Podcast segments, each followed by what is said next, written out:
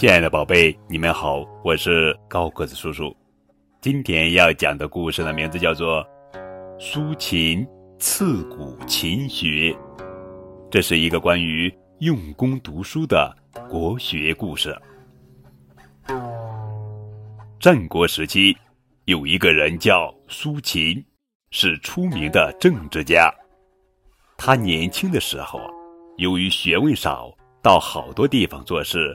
都不被重用，回家后，家人对他也十分冷淡，看不起他，这对他刺激很大，因此他下定决心要努力读书。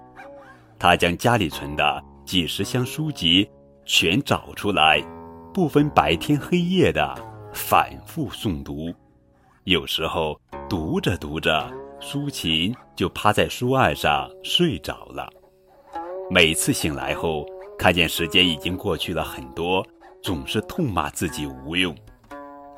一次，苏秦读书时又开始犯困了，身子不由自主地扑在书案上。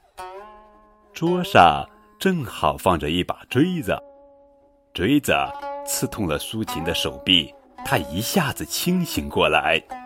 以后每到头昏脑胀。眼睛发涩、倦意袭来的时候，苏秦就拿起锥子扎自己的大腿，常常扎得鲜血淋淋。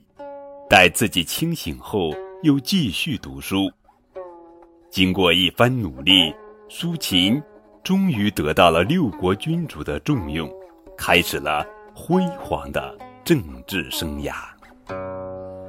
好了，宝贝，这就是。抒情刺骨勤学的故事。